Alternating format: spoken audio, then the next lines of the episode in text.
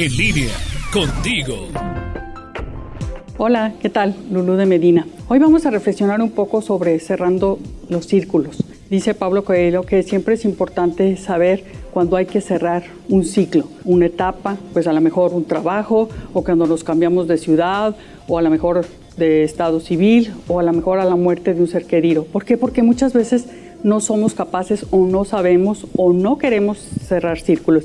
Y si tú te fijas, a veces las personas le dan vueltas y vueltas a lo mismo y a veces cuando platicamos con ellos decimos, ay, pues esa mujer se la pasa hablando de lo mismo y pasan los años y pasan los años y sigue dándole la vuelta a lo mismo. Yo creo que es importante, por ejemplo, también cuando finalizamos un año, pues decir, bueno, esto se acabó, hay que empezar un nuevo con nuevos bríos, con nuevas actitudes, con nuevos deseos de superación porque el saber cerrar círculos no nada más es algo que nos va a dar en la parte emotiva, sino también en la parte física. A veces, muchas veces nos desgastamos físicamente porque seguimos cargando eso de que llevamos ahí después de muchos años sin saber cómo cerrar ese círculo. Yo creo que tú y todos los que nos están oyendo y nos están viendo tenemos la actitud de saber que tenemos que cerrar esos círculos y podemos hacerlo, claro, con la voluntad y el deseo que esto implica. No es algo fácil a veces, pero hay que hacerlo, porque si no, vamos a seguir cargando con todo ese costal detrás de nosotros que nos va, como dicen ahí, rumiendo y rumiendo